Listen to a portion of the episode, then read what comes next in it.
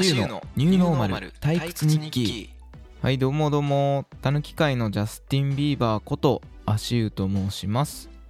まあ、この番組ニューノーマル退屈日記はニューノーマルに退屈してきたこのたぬきこと足湯がニューノーマル化をサバイブするようなハックを発信していく番組です。えー、まああのーあれですね冒頭がもうちょっと退屈感を出してみてもいいのではっていうですね。あの言葉いただきましてあのどうもどうもって2回重ねると実はアンニュイ感が増すハックになってましてぜひねあの職場とかでアンニュイ感をもうちょっと増したいなっていう方はどうもの、え2度重ねをしていただければアンニュイ感増しますんでおすすめでございます。はい。まあねこの番組退屈って名前ついてますからあのねこうこの今の社会があのポジティブアクティブな、まあ、言葉しか言ってはいけないというような同調圧力があると思うんですけど、まあ、その中で実はみんな退屈っていうことを言いたいと思ってるんですが、まあこの番組代弁してますからね社会のあの皆さんの心理描写をね。ちょっとそういうですね、まあ、カウンター的な番組というふうに、えー思ってます。はい。ということで今日も、えーやっていきたいなと思っております、えーまあ、今回が、え3回目になるわけなんですよね。で1回目がゾンビ界、えそして2回目が、まあ、オレーンクラフト、まあ、センター・オブ・ジアースと言われる、まあ、大阪のねとある場所、まあ、西成区っていうところをちょっとあのフューチャーさせていただいたんですが非常にいろいろな方からですねあのコメントをいただきましてで私ツイッターをやってるんですが、まあ、ツイッターでね「ハッシュタグニュー退屈」っていう風にコメントしていただければ見ていきますんでここでねあの前回の、まあ、そのセンター・オブ・ジアースちょっとねあのーあんまり地名を言うとね誰かに狙われる可能性がありますんで、まあここではセンター・オブ・ジアースという風に積極的に言わせてほしいんですけど、まあ、あの略してないですよね。長くなってるっていう。で、いくつかの方から昔、そういえば子供時代、まあ、オレンクラフト、まあ、オレンクラフトっていうのはあれですね、前、まあ、前回聞いてない方もいると思うんですけど、まあ、マインクラフトならぬオレンクラフトっていうことで、まあ、自分の中での創作活動を楽しもうよっていうようなハックになってます。ちょっとツイッターにいただいたハッシュタグニュー退屈からお二人ほど、えー感想というかを読みたいなと思ってます。えーまず鬼おろしさんという方から、えーいただきました。まあ、前回聞いてですね、まあ、子供の頃じゃないけど道頓堀付近でおじさんに突然バーンって指鉄砲で撃たれたのをま、番組を聞いて思い出しました。まあ、先生あのねっていうのもありましたねと。で漫画は描けなかったんだけどセーラームーンのキャラクターを描くのが好きでしたと。まあ、それにしても濃ゆい幼少期というふうにいただきました。えー鬼おろしさんありがとうございます。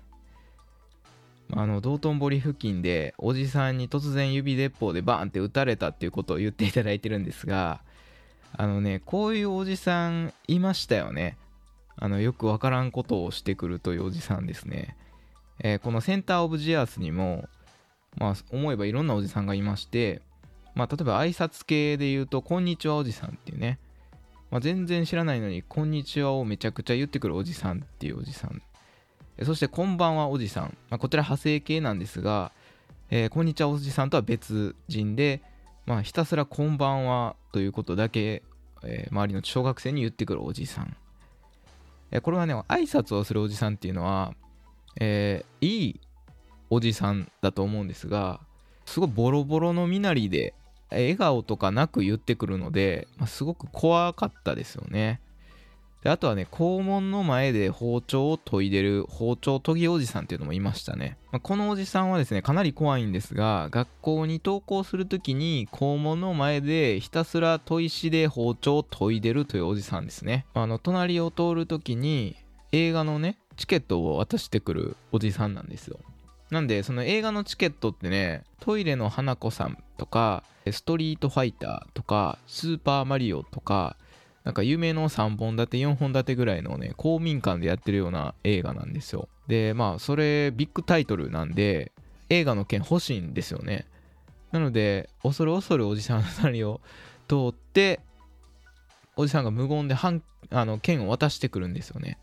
でそれを受け取って投稿してた記憶があります。その映画自体はねトイレの花子さんで昔ポンキッキーズでやってましてアニメが。ストリートファイターも流行っててですね愛しさと切なさと心強さをですかね。で実際にねその公民館に見に行ったら本当に体育館みたいな場所で上映しててでトイレの花子さんはねテレビでやってるのをそのまま映しててその後にストリートファイターはあのゲームのデモ動画をずっと体育館のスクリーンで15分ぐらい流してるのを見させられるというようなそういう映画でしたね。今じゃ多分いろいろな、うん、権利に引っかかってると思うんですけどもちろんその後のマリオも、えー、プレイ動画を再生しているような何を見せ見せられてるんだというような、はい、映画でしたね。で一番怖かったおじさんが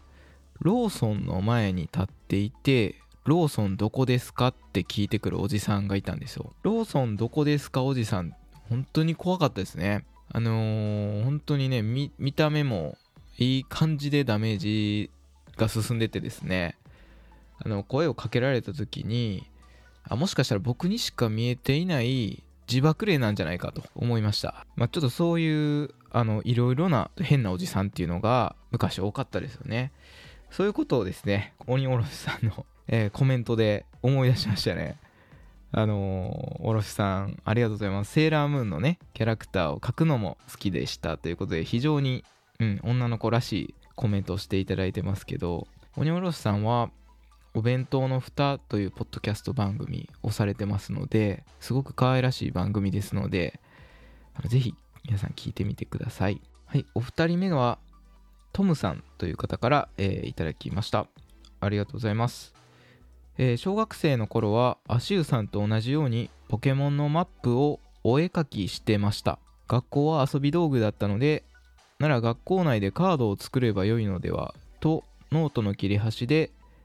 マジック・ザ・ギャザリング・ライクなカードを作る作業をしてました友人が遊戯王準拠のバランスブレーカーを作り出していろいろと崩壊しましたがということでありがとうございます。そうですね、これ前回僕がヨッシーアイランドが親に全然買ってもらえなかったので、えまあ、妄想、イマジネーションを膨らましてノートにヨッシーアイランドのコースを再現してたっていう話をしたんですけど、まあ、トムさんも同じようにポケモンのマップなどをお絵描きしてたっていうことですね。まあ絶対やりますよね。まあ攻略本結構高いじゃないですか。昔子供からしたら。なので、まあ、攻略本の代わりに自由帳にコースを書き留めたり、で、まあ、この西に行って南に何歩行ったら、こう、隠れたアイテムが落ちてるみたいなことを控えたりしてましたよね。懐かしいな。あとあれですね、学校の友達とオリジナルのトレーディングカードゲームを作って戦わせてたっていうのは、すごく分かりみが深いですね。これを男子なら割と誰もがやるんじゃないかなと思ってます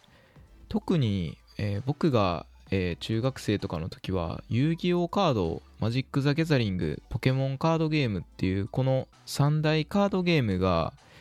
えー、非常に流行ってた時期でしたね。マジック・ザ・ギャザリングはかなり難易度がまあ、当時の年齢からしたら高くて大人がやってる、まあ、それこそカードが高いので高額なイメージがあっておしゃれな子でちょっと大人っぽい子はマジック・ザ・ギャザリングをやるというイメージが僕の中ではありました。そうですねあのー、このねこの遊びねすごく楽しいんですけどトムさんもバランスブレーカーを作り出すっていう風に言われてたように、えー、カードのね攻撃力だとか能力値のバランスを測るっていうのが結構難しいんですよね例えばあのめちゃくちゃ強いカードを自由に作れるんでそれを作ってしまうと全然面白くないんですよね。なので、そこの、あの、強いんだけど、ゲームのバランスを崩さないような強さっていうのをお互いに考えて戦うっていう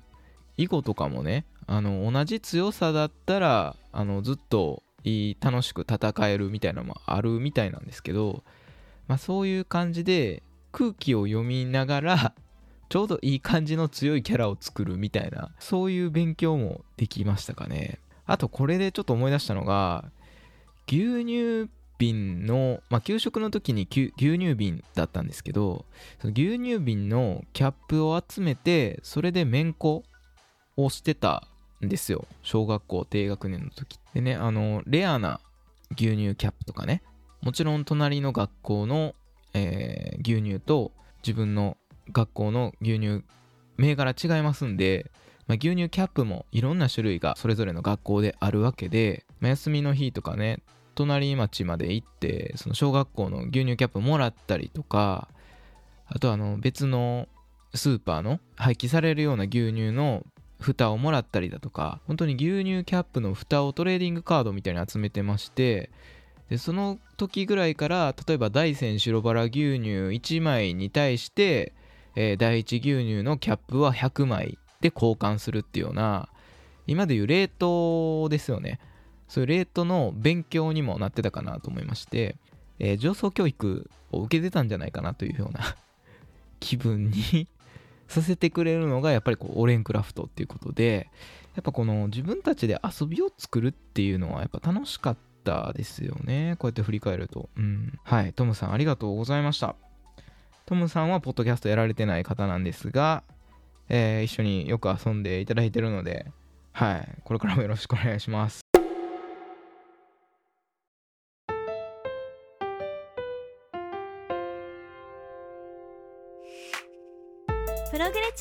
水曜日毎週不定期配信中。YouTube ライブにて公開収録をしています。ちなみに水曜日には配信しません。それではさよならよろしくね。今回お送りするニューノーマル退屈日記のテーマはズバリお部屋の照明特集。僕らはみんな照明人間。ということではい突然何を言ってるんだこいつはという感が増してますけどあのねお部屋のねライティングっていうか、まあ、あの照明のお話をしようかなと思ってます。であの僕たちはね全員照明人間やと思ってるんですよ。でなぜかというとあのまあサーカディアンリズムって聞いたことありますかね？あのハリー・ポッターのウィンガーディアム・レビオーサじゃないっすよ。あの宙に浮かせる。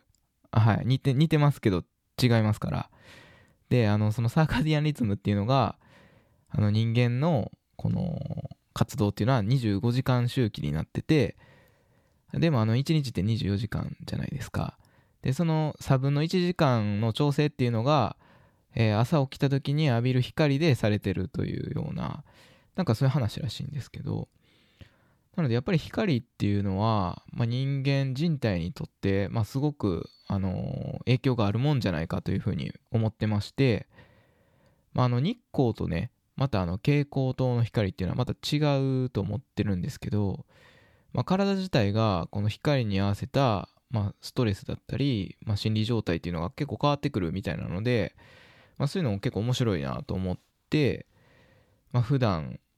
まあ、興味を持ってるわけなんですよね。ただまあ今日学術的な話は一切できませんので、まあ、私があの証明人間としてどんなことをしてるかみたいな話をちょっと皆さんに紹介したいなと思ってます。まずですね僕がま光とか照明について意識しだしたエピソードっていうのがありまして高校生の時ですかね、まあ、塾に行ってて、塾の先生と、まあ、すごく仲が良くてですね一緒に帰ってたりしてたんですけど、まあ、その塾の先生があのこち亀の寺井に似てるんですよね。ちょっとぽっちゃりして眼鏡かけてる。であの寺井先生と仮にこの方を寺井先生としましょう。寺井先生と一緒に帰ってた時にいつもあの瓶底メガネみたいなメガネをかけててですね。で帰る時になるといつもメガネを外すんですよ。であこれから先生デートに行くのかなと。まあ、この先生も隅に置けないなと。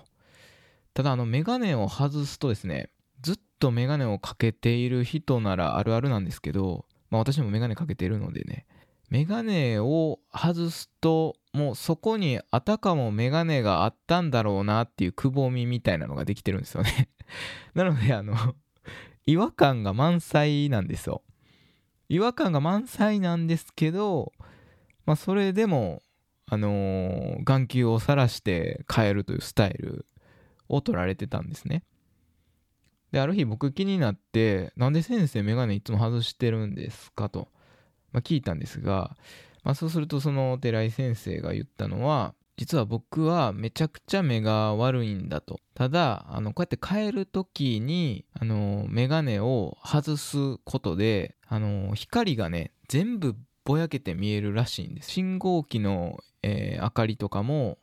もう10倍とか20倍ぐらいに膨らむと。目の中のこう屈折光の屈折がこう乱反射とかして、まあ、目悪い人ってあのなんかね光が膨張して見えるんですよ。悪ければ悪いほど。でその光の世界を楽しみながら、まあ、変えるのが好きなんだみたいな。なんかめっちゃ詩人やなと思って。顔に似合わずすごいポエマーやなと思って聞いてたんですよ。あのー、その時僕と一緒に帰ってたのでまあ2人でね一緒に肩を並べて帰っていればドブにはまるなんてこともないじゃないですか眼鏡つけてなくても。なので僕と帰る時に結構それをやってたんですね。でもねその寺井先生のその眼鏡を外した時のくぼんでるエア眼鏡をかけた横顔とそのうっとりした顔そしてポエマーのようなセリフっていうのがもう僕にもう DNA まで刻み込まれてましてもうそこから僕もですねやっぱりなんかこう明かりとか照明ってこう人をやっぱ引きつけるものがあるのかなというふうに思ってたっていうのが、私が照明人間を自覚したエピソードですね。まあ、そういうエピソードがあるんですが、まあ、普通にねあの明るさっていうのもまあいろいろあると思うんですよね。でまあ今世の中で言われてるのは中白色と電球色っていう2種類の明るさっていうのは多分皆さんご存知だと思うんですよね。中白色っていうのはいわゆるあの日光の明るさで、まあ、活動的な気分になる明るさですよね。まあ蛍光灯の白い明るさ。電球色っていうのは、まあ、電球のような明るさで、まあ、落ち着くバーとか間接照明とかで言われるような、まあ、明るさですと。で最近は音白色っていうような中白色と電球色の間の色っていうのもあるらしくてでこれを百貨店とかで使われてるみたいですよね。まあ、リラックスしつつ、まあ、買い物を促すような活動的な色合いっていうところで設定されてるようです。で僕は特に電球色が、えー、好きなんですけどやっぱりねこう食べ物もね美味しく見えますし女の子は可愛く見えて男の子はかっこよく見える。色が電球色やと思ってるんですよね。で何でもねこう鮮やかに解像度高く見えるっていうのはまあいいこともあるんだけどまあ全部がそうはっきり見えてほしくないっていうこともあると思うんですよね。本当にね僕明るいところちょっと苦手なんですよ。あの別に吸血鬼っていうわけではなくてですね やっぱ間接照明というかねやっぱこれがね、照明人間ゆえんなんですけど、やっぱね、こうちょっとほの暗いというか、ムーディーな場所がやっぱいいですよね。めちゃくちゃ明るいよりも。で、吉牛は最近、電球色になってきてますけどね。あの、松屋とか結構明るいですよね。全部がこう見えられてるような感じで牛丼パクつくっていうのがちょっとあんまりあってないんですよね。まあ誰も見てないんですけど、だ食べるところめっちゃ明るいっていうのはちょっと苦手ですよね。うん。家電屋さんはね、あのー、明るくていいと思います。はい。最近家電屋さんで銀河鉄道999を見ることないと思いません？あの家電屋さんのね、電球コーナーに行くと丸い蛍光灯がバーって両サイドに並んでるじゃないですか。であの並んでる感じが銀河鉄道999松本零士の銀河鉄道999の操縦室というかコントロール室のあの丸型のケーキが左右にバーってこう張り巡らされてる感じとめちゃくちゃそっくりなんですよ家電量販店の蛍光灯売り場で5年ぐらい前までは割とあ銀河鉄道999してるなーみたいな売り場が多かったんですけど最近すごく少ないんですよ。完全な39のあのコントロールルーム再現してるようなまあ再現してないと思うんですけど家電量販店がすごく少なくなってきて寂しい気持ちになりますね。やっぱあの照明人間としては。で山田電機や上信電機、えー、まあ松屋電機だったりエディオンとかも見に行ってるんですけど、やっぱねああいう大型電気屋さんでも少ないですよね。もう片側だけの39になってたりしてるのでちょっと寂しいなと。でヨドバシカメラはねもしかしたらあるかもしれないのでぜひね、あの、電気屋さんに行った時は、39を、ここは再現できてるなというところを見つけたら、非常にラッキーですので、えぜひ、あの、家電屋さんに行った時は、そこもチェックしていただきたいなと思ってます。まあ、果たして鉄郎はね、アンドロメダにたどり着けたのかどうかっていうのもね、あの、ちょっと気になるところですが、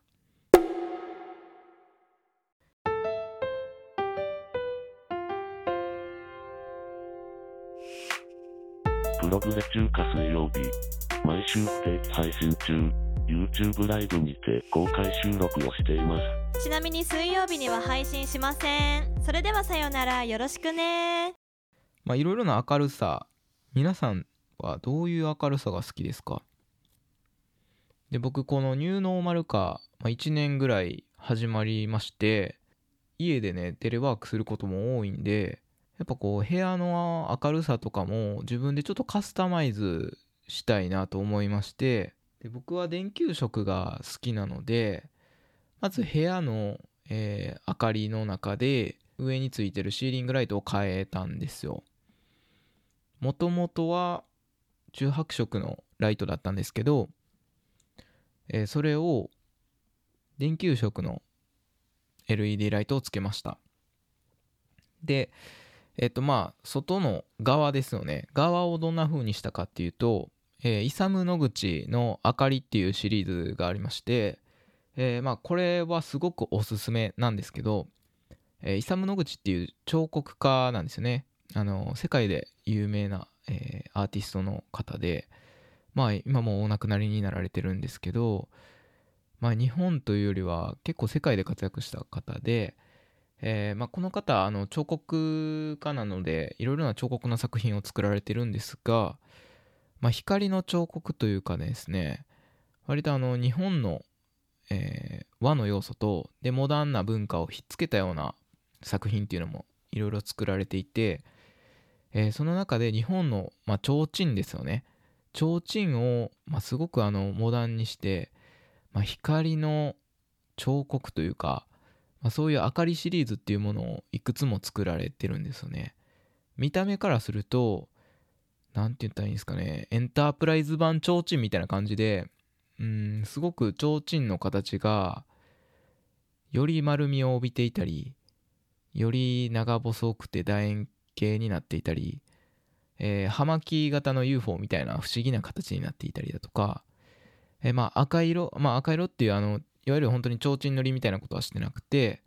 本当に和紙の白い風合いを生かしてるような、うん、美しい、えー、デザインなんですけどでまあ非常にあの建築界隈とかあの芸術界隈でもイサム・ノグチさんは有名な方なんですけど昔ねあのカーサっていう建築系の雑誌を小学校か中学校ぐらいにあの父親の書斎かどっかで見た見てたんですけどでそこであのイサム・ノグチの明かりっていうのも見てめちゃくちゃかっこいいなと。かっこいいっていうのは分かるんだけれども、まあ、高いんだろうなと。高価なんだろうなと。でも将来こういう明かりを飾った家に住みたいなっていうふうにすごい妄想してたんですよね。昔あの自分のこれオレンクラフトかもしれないですけど自分が住む家の間取りをねいろいろな雑誌の、あのー、切り抜いてまあ、動物の森みたいな感じでペタペタこう紙に貼って間取りを作ってたわけなんですよ。でそこに明かりを配置したりとかあと2001年宇宙の旅に出てくる丸い椅子ですよね。あの白い丸いあの本当に実用性なさそうな椅子。かね欲しくてねそういうの切り取って貼ってたんですけどまあ今この大人になってまあ1年以内の話ですけど、まあ、家家のねあのテレワークするにあたって照明を見直そうと思った時にいろいろこう、まあ、LED 電球プラスその側を調べてたら、まあ、イサムの口の明かりが実はすごく今お求めやすくなってるっていうのを知って、まあ、そのそれを専用に扱ってるショッピングサイトで、えー、そこポチらせていただいたんですけどだいたい1万円前後で、まあ、買えるようなものが多いですね。やっぱ大きさによって違いますけど。まあ、1万円でも提灯からしたら多分高いと思うんですよ。かなりハイエンドな提灯だと思うんですけど。僕はあのまずは天井につけるライトの代わりになるような大きい、えー、楕円形の明かりを買ったんですね。で本当に蛇腹式になってて届いてそれをこうちょっとあの膨らましてで針金で固定して天井のこう根元のライトの部分をこう取り替えてつけると。まあ、非常に簡単につけれましたけど本当にこう満足感が高いというか明かり淡い感じの、まあ、LED が和紙を通して明かりが投影されるのでなんかすごく落ち着くような気持ちになりましたねでただ、えー、電球色の明かりっていうのは、まあ、落ち着く色なんですよねなので活動的な日光の明るさっていうわけではないのでちょっとね照度としてはやっぱり劣るので日中テレワークするには、えー、ちょっと物足りなさを感じる人もいるかもしれませんと。でまあ普通の生活の中でも、えー、その1個を明かりに変えるまあ提灯1個であのその部屋、まあ、部屋の広さによりますけどまあ僕の部屋が6畳ぐらいなんですが、まあ、ちょっとねこう明るさ的に足りないなと思ってたので、まあ、ここはあの立体作戦だと。で光っていうのもあの1点だけで照らすんではなくて、まあ、角と角に別の、まあ、LED の、まあ、スタンドを置いて立体的なあの三角形を描くというかですね。そういう光の演出っていうのも、まあ、したいなと思いまして。で追い明かりと追い電球をしたんですよ。で明かりも、えー、上からぶら下げるタイプもあればあの下に置くようなスタンドタイプもありましてで非常に、えー、可愛いんですけど、まあ、それだとあの結構手軽に置けるなっていうことで、まあ、それとあと IKEA であの明かりに似たようなあのまあ、パチパチモンパチモンですねパチモンの、えー、ライトが結構あってまあ、それがま1500円とか2000円ぐらいで買えるんですよ。で、明かりの僕欲しかったのフロアスタンドの蛇腹がめっちゃ筒状になって1メートル50センチとかそれぐらいあるめちゃくちゃでかいやつかなり高いんで買えなかったんですけど IKEA でもそういうのがあってそれをポチりましてねまあ4つ全部でまあ上に1個で部屋に3個ぐらい立てて、まあ、のそれぞれから電球色をあの発することでこう部屋全体がこう立体的な明るさに包まれる感じの配置をしましたね。まあ、今の話は電球色のまあ話だったので、まあ、お昼テレワークする時は、まあ、活動的なモードに切り替えようということで、まあ、部屋のライトはま2つぐらいだけつけといてそしてカーテンを少し開けてですね日光を取り入れながら、ま、仕事をすると。で仕事が終わるとカーテンを閉めて、まあ、他のあの照明をオンにしてで、まあ、すごくほっこりした空間の中で、まあ、作業したり、まあ、自分が買ったこうイサム・ノグチの、まあ、提灯を見つめながら、まあ、ちょっと酒飲むみたいなね大人っぽい時間遊びごっこみたいなのをしてますよね。で僕があのイサム・ノグチの明かりをつけた時にあの、まあ、一緒に住んでるんですよね家族まあ親と。でめっちゃいいやんっていうことになって僕があの他の部屋もイサム・ノグチの明かりにいくつか変えていったんですよ。でただあのリビングとかになるとやっぱり照度が足りないので、まあ、そのあの IKEA で買ったまた別のフロアスタンドとかも組み合わせて、まあ、立体的なあの空間を作れるようにはしました。ただまあ別に配置について知識があるっていうわけではないので、まあ、本当にあの三角形を描くように配置したりだとかあとはここに置くと眩しくなりすぎるんじゃないかみたいなところは避けながらポジショニングしたような感じです。ま、やっぱりね、そういうことしてると、もうちょっと自分の部屋にライティングつけて、エレクトリカルパレードみたいにしたいなって思ってきたんですよ で、多分もうそこまで行くと過剰の方に寄っていってるんですよねもうこれ照明人間だから仕方ないと思うんですけど、部屋をエレクトロニカルパレードちゃんと言えてるかな？あのしようと思ったら、まあ、何がいるかなと思ったらチカチカ光るちっちゃい豆電球いっぱい欲しいなと思いましてまあ、a m a z で調べたらねやっぱあるんですよ。安安いやつで。あのスター錦野明があの脇につけてるジャラジャラしてるような紐状のね LED 電球があるんですよ。であれを長さ2メートルぐらいなんですけど部屋の端から端まで天井を張り巡らせましてでボタン一つでチカチカ光ったりじわっと光ったりみたいなことができる電球を取り入れました。そこから過剰気味だったんですが、えー、さらにですねまああのそれぞれの電球っていうのはあのボタン式で何かこうリモコンでオンオフするっていうのができないんですよ。でまあそのその都度こう手でね部屋の端まで行ってつけてみたいなまあそんな手間じゃないんですけどちょっとめんどくさいなと思ってたのでスマート化しようと思いました、まあ、何をしたかっていうとあのスマスマートスピーカーに対応した、えー、スマートプラグって言われるもようなあの電源のプラグに、えー、センサーがついてるようなものを購入しましてまず電源のコンセントにそのスマートプラグを挿してそのスマートプラグに、まあ、電球だったり電気フロアスタンドの、えー、電源を挿すようにしました、えー、そうすることでスマホのアプリから電気のコントロールができたりあとはまあアレクサだとか、まあ、対応してるですねスマートスピーカーに、えー、命令をかけてあげると、まあ、声で消せるつけたり消したりできるようになるっていうような、えものを買いました。具体的には Wi-Fi スマートプラグメロススマートコンセントってやつをね買ったんですよ。まあ大体1000円ぐらいで買えるんですけど、まあ、これをつけて、まあ、コントロールするっていうのをやってました。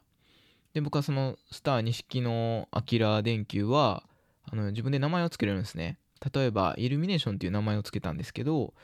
でまあアレクサイルミネーションつけてって言ったらイルミネーションつけてくれるみたいな。でかなり痛いですよね。部屋の中でイルミネーションつけてとかって痛いじゃないですか。まあでもまあ誰も聞いてないしと思ってそういう名前を付けたりとかですね。まあそういうことをしてましたね。でまああのそのスマートプラグをつけるとそのアプリの設定で日照時間になると、まあ、日の出日の入りに合わせてライトがじんわり光るっていう設定もできるので、えー、まあ目覚ましをかけずに日の入りとともにじわっとその LED が明るくなるっていうので起きるっていうことも、えー、入れた当時はやってましたね。でただそれ問題点が1個あってあのだんだんとねこう自分の意識が覚醒していくんですよ。光がこうだんだんついてくると。で僕もともと寝るときはまあ真っ暗にして寝るんですけどでだんだんこう覚醒意識がしてくるとまあ、レム睡眠、ノンレム睡眠ってあると思うんですが、多分ね、眠りが浅い状態にだんだんなってくるので、めちゃくちゃ夢見るんですよ。起きる前に。起きる前に死ぬほど、あの、短編ストーリーみたいなのをめちゃくちゃ見てしまう日とかがあって、なんかね、ちょっと苦痛だなと思いましたで、まあそこぐらいから、まあその機能は使わずにですね、まあ、普通にアラーム音で起きるように、えー、なったので、まあ、向き不向きが、まあ、あるなというふうには思いましたね光で起きるのは、まあ、そのようにしてですねいろいろな、あのー、電球色を部屋に取り入れるっていうことをしました。で、まあ、おそらくこのやり方っていうのは何でしょう。全員には万人には当てはまらんなというふうには思ってます。まあ、っていうのが基本的には電球色中心の、まあ、部屋を作ってますのでやっぱ活動的に仕事がしたい時は中白色を取り入れてアメリハリをつけたいっていう方もいると思うんですよ。で実際最適解だと思うのは、え、もう電球自体にスマート機能がついてるような電球を買うっていうのが多分最適解ででアイリス大山とかがあの扱ってるシーリングライトとかが多分そうなんですけどえ中白色と電球色、まあ、両方切り替えれるような電球ってもう今普通によく売ってると思うんですよね。でさらにスマート機能があると、まあ、自分が活動してる時間帯は中白色なんだけれども、まあ、自分がこう、まあ、6時以降は電球色にするっていうような設定も、うん、できるんですよね。でそこに人感センサーだったりまあ、そういう機能も付加していくと、まあ、人がいない時は消えていて、まあ、人がいるんだけど、まあ、時間帯によって電球の色合いを変えていくっていうことがあの割と安い値段で、まあ、最近だとできるので多分それを取り入れるのが一番まあ過ごしやすいのかなと思ってますね。これ面白い事例なんですけどあの僕大阪に住んでるんですけど、まあ、大阪の御堂筋線っていうねあの都心を走ってる有名な地下鉄があるんですねでそこに2015年から2016年にかけて、まあ、導入された、まあ、LED の特徴的な車両がありまして、まあ、それが、あのー、この白色中白色白色っていうのは中白色より明るい色なんですけど白色と中白色と電球色とあと染め吉野っていう色。でしだれ桜っていう、まあ、この5色をえー、その時間に合わせて切り替えていくっていうようなあの面白い車両が導入されたんですね。でソメイヨシノっていうのはちょっとあのピンクとか薄ピンク色でしだれ桜っていうのは、まあ、紅生姜色というか、まあ、すごくちょっとピンクっぽい色なんですよ。で夕方まあ人間のそのサーカディアニズムとかそうですけど、まあ、生活時間に応じて、まあ、朝は白色とかで中白色っていう色が昼でだんだん夕方になってくると電球色になって、まあ、そこからあの夕方以降はピンク色に近いソメイヨシノとかしだれ桜っていう色になっていくと僕ねこの夕方以降変わるソメイヨシノとかしだれ桜っていうピンク色に車両が変わるっていうのがすごく好きであの御堂筋線でその時間帯になると結構好き好んで乗ってたんですけどちょっと今はねやってるかどうかわからないんですけどあの、ちょっとだけはあんたも好きね、色っていう風に僕は勝手に呼んでるんですが、まあ、ドリフの角ちゃんですよね。あの、ちょっとだけよっていう気分になるんですよ。めっちゃ乗ってて。なので、あの、やら、やらしさ、まあね、あの、ひたすら目的地に着かない電車シリーズみたいなの AV でありますけど、あのまあ別にそんなやらしい気持ちにはならないですよ。やっぱあの、落ち着いた気持ちにななるんですよね。なんでやっぱ人間のその心理っていうものを、まあ、すごくうまく捉えたような取り組みだなと思って結構ネタにされることが多い車両なんですけど、まあ、すごく気に入ってますね。僕もね部屋をねちょっとだけはあなたも好きね色にしたいんですけどまあ親に何て言おうかなと。ただでさえねこのポッドキャスト撮ってることを言ってなくてですねあのミキサーとかマイクを置いてってですね、親に EDM 作ってるって言ってるんですよ。で、EDM のことをおかんも知らないんで、何も聞いてこないんですけどあの、何も聞いてこないってことは、まあ、一応なんとかできてるっていうことなんですが、さらに部屋の色までピンク色になったら、なんて言おうと。いや、一眼レフで写真家になりだしたみたいなねもうそういうあの嘘をとうとうあの普通に真顔で嘘をつくように ならないと難しいんじゃないかなと思うんですけど。はい、ということであの皆さんは、まあ、どんな照明を使われてますかね、まあ、それともなんかこうこだわりのこういう照明というか明るさが好きみたいなのがあのあればぜひ教えてほしいですよね。特にあの集中したい時は中白色じゃなくて電球色の方がなんか気分がリラックスして仕事がはかどるみたいなこととかもあればぜひ教えてほしいですしあと個人的に気になるのはあの睡眠とやっぱこう光の調整っていうのは結構気にはなってるので、まあ、そういうのは結構気になるなと思ってますね。なので僕たちは思ったほど思った以上に電球というか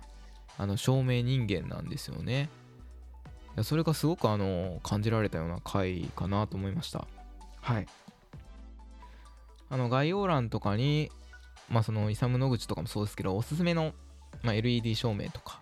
電球色のもののリンクをちょっと貼っとこうと思ってますので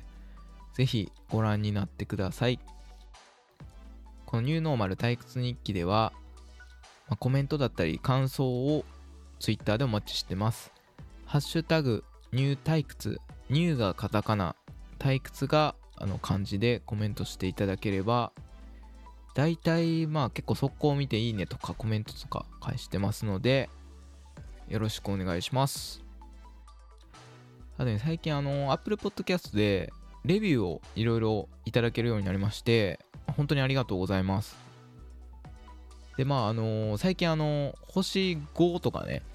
もうとてもありがたいんですけど、あのー、多分これはセンターオブジアースのことを前回言いすぎて、センターオブジアースの残党から星1をいただいたっていう ありがたい、あの、面白い、面白い案件がありまして、あのー、まあ、あの、とりあえず何でもいいんでレビューしていただければありがたいです。